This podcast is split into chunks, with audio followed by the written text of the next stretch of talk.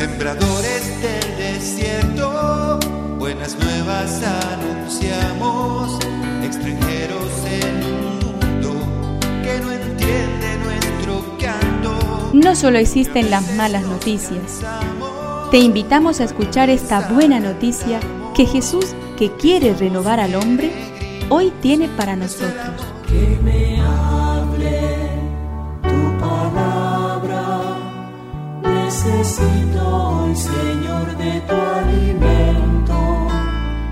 Hoy en todo el mundo se escuchará esta palabra. Juan 6 del 60 al 69. Al oírlo, cierto número de discípulos de Jesús dijeron, Este lenguaje es muy duro, ¿quién querrá escucharlo?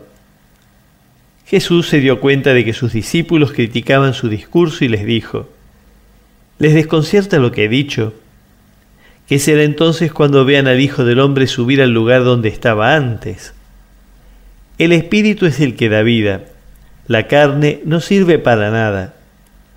Las palabras que les he dicho son espíritu y vida, pero hay entre ustedes algunos que no creen, porque Jesús sabía desde el principio quiénes eran los que no creían y quién lo iba a entregar. Y agregó, como he dicho antes, nadie puede venir a mí si no se lo concede el Padre. A partir de entonces muchos de sus discípulos se volvieron atrás y dejaron de seguirlo. Jesús preguntó a los doce, ¿Ustedes también quieren irse? Pedro le contestó, Señor, ¿a quién iríamos? Tú tienes palabras de vida eterna. Nosotros creemos y sabemos que tú eres el Santo de Dios.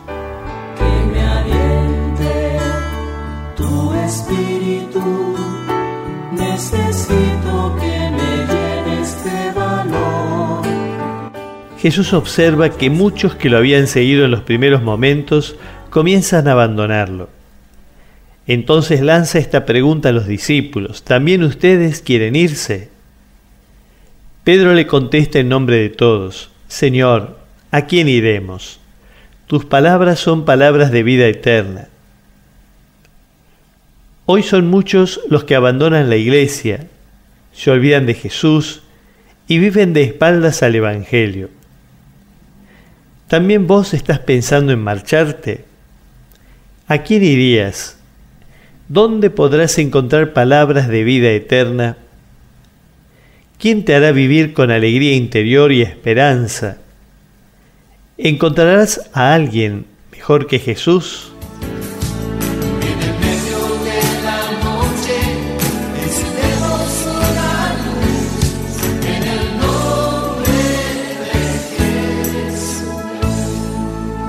Es una contribución de la parroquia catedral para este tiempo en que Dios quiere renovar a su pueblo.